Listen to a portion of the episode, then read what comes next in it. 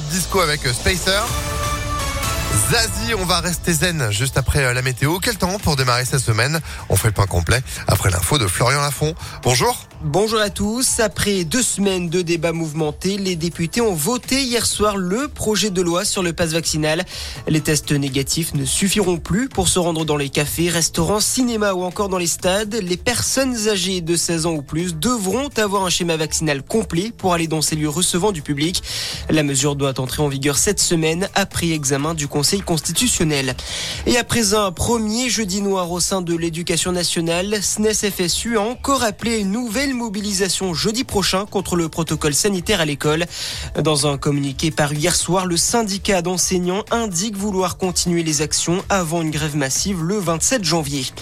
Dans le reste de l'actualité, des images à 360 degrés, des odeurs diffusées tout autour de la salle.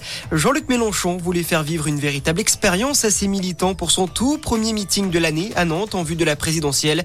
Le candidat de la France insoumise a détaillé les grandes lignes de son programme. Il souhaite notamment notamment une sortie du nucléaire ou encore augmenter le salaire minimum à 1400 euros.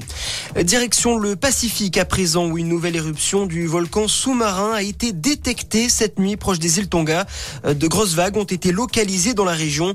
Entré en activité il y a trois jours, ce volcan sous-marin a causé des dégâts matériels importants dans les îles Tonga où les communications restent encore coupées. Novak Djokovic a atterri à Dubaï. Le tennisman serbe non vacciné contre le Covid a été contraint de quitter quitter le territoire australien et ne défendra pas son titre à l'Open d'Australie.